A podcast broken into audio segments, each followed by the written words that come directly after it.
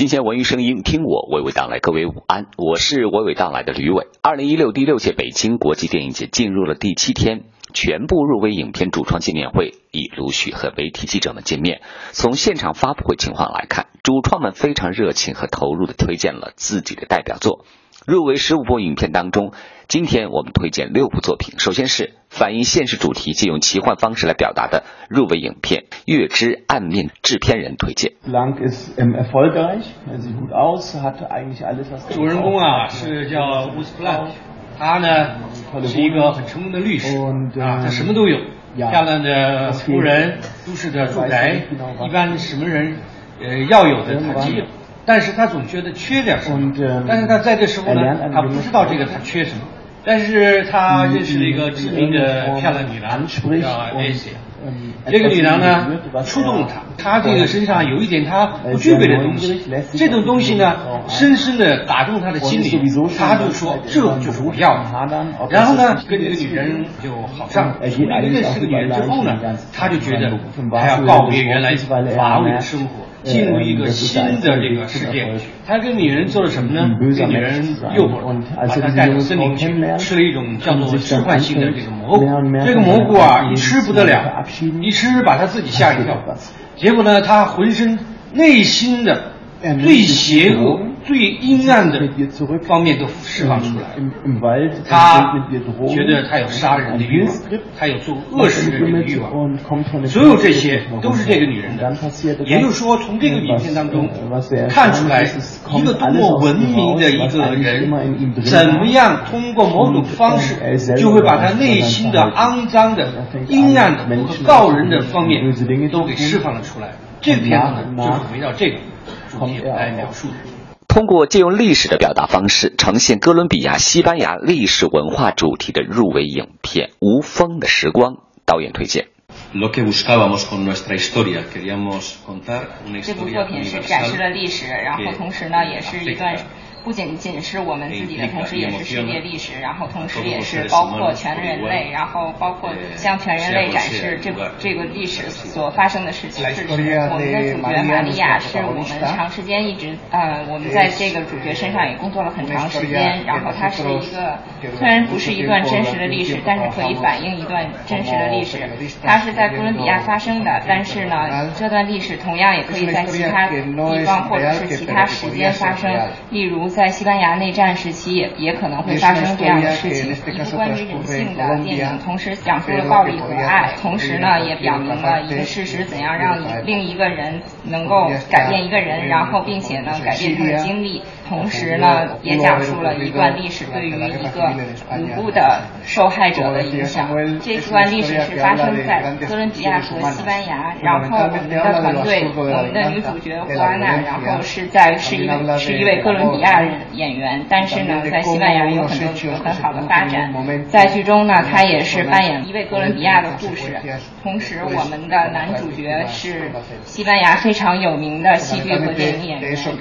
通过一起发生在丹麦的突发事件所引发的政客和电影关系的入围影片《理想主义者》，制片人透露背后的故事。Um, I felt a lot of pressure from the historians.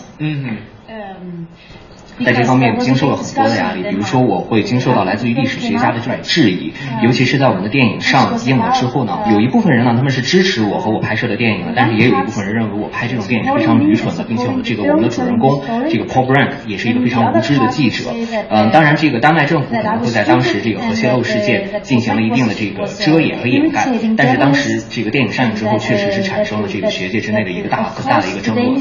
并且呢，在这个电影里边我们会也会有一个主角，他是。是我们这个外交部长，这个外交部长呢，我也亲自见过他，他在这个媒体面前也是做了很好的这些工作。他说我在电影里面的这种叙述和描写的方式呢，实际上是有我自己的误解，是曲解了的当时他的这个工作方式的。但是就在我这个电影上映之前呢，我也亲自见了这个外交部长。当时外交部长对我说，我这部电影其实拍的很好。所以这也是我对于这个政客呢所发现的这样一些事实。首先第一点就是他们想要出名，他们愿意这个出现在你的电影里面。然后第二点呢，就是他们也希望。这个大家会认为他们是很好的这样的一个政客。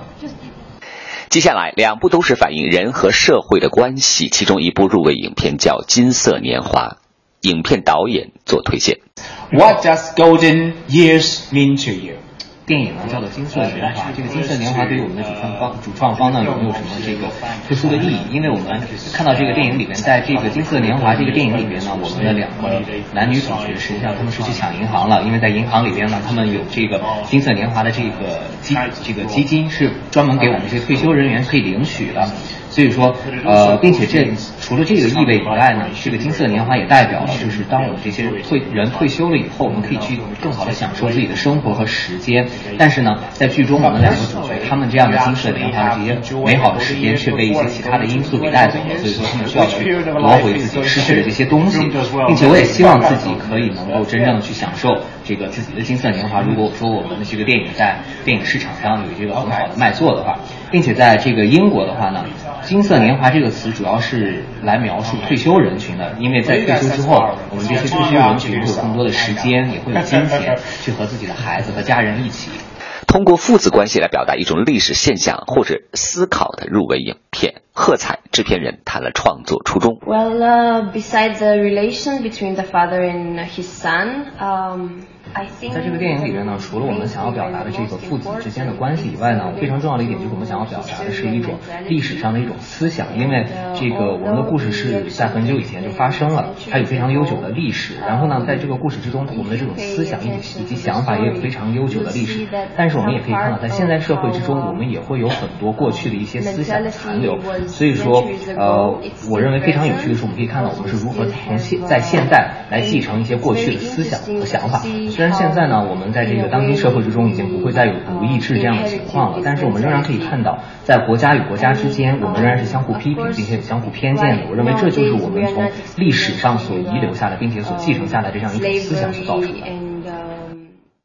接下来的这部入围影片，克莱兹梅尔的出品人很有新意的分享了影片的自然光下拍摄手法和主题音乐的选择。Well, you, you're asking me the the effect, yes? The, yeah, the visual effects, or you. 呃，我们在拍摄的时候呢，为了这个电影的这种视觉效果，我们是希望可以维持最自然的一种状态。所以说，我们并不希望去改变我们任何的场景。我们整个这个电影的主要场景都是在森林之中，所以我们维护了森林的原样。啊，所以说我们使用了很多的自然光，这也是非常重要的一点。嗯，至于这个另一方面的这个视觉效果呢，实际上我们在这个后期制作上也用到了其他的一些技术。所以说，可以说我们是既采用了一种非常自然的拍摄方式，并且在后期也加上了我们的后期制作，并且呢，我们也非常重视我们这个演员的戏服，我们非常我们都是力保，就是让我们的演员的戏服都是和二战时期是保持是一样的。我们在这个电影之中也有很多很好听的音乐啊，这些音乐我们主要选择呢，选择的都是。一些古典的经典音乐，比如说有这个巴赫的音乐等等一些非常著名的这个作曲家的音乐。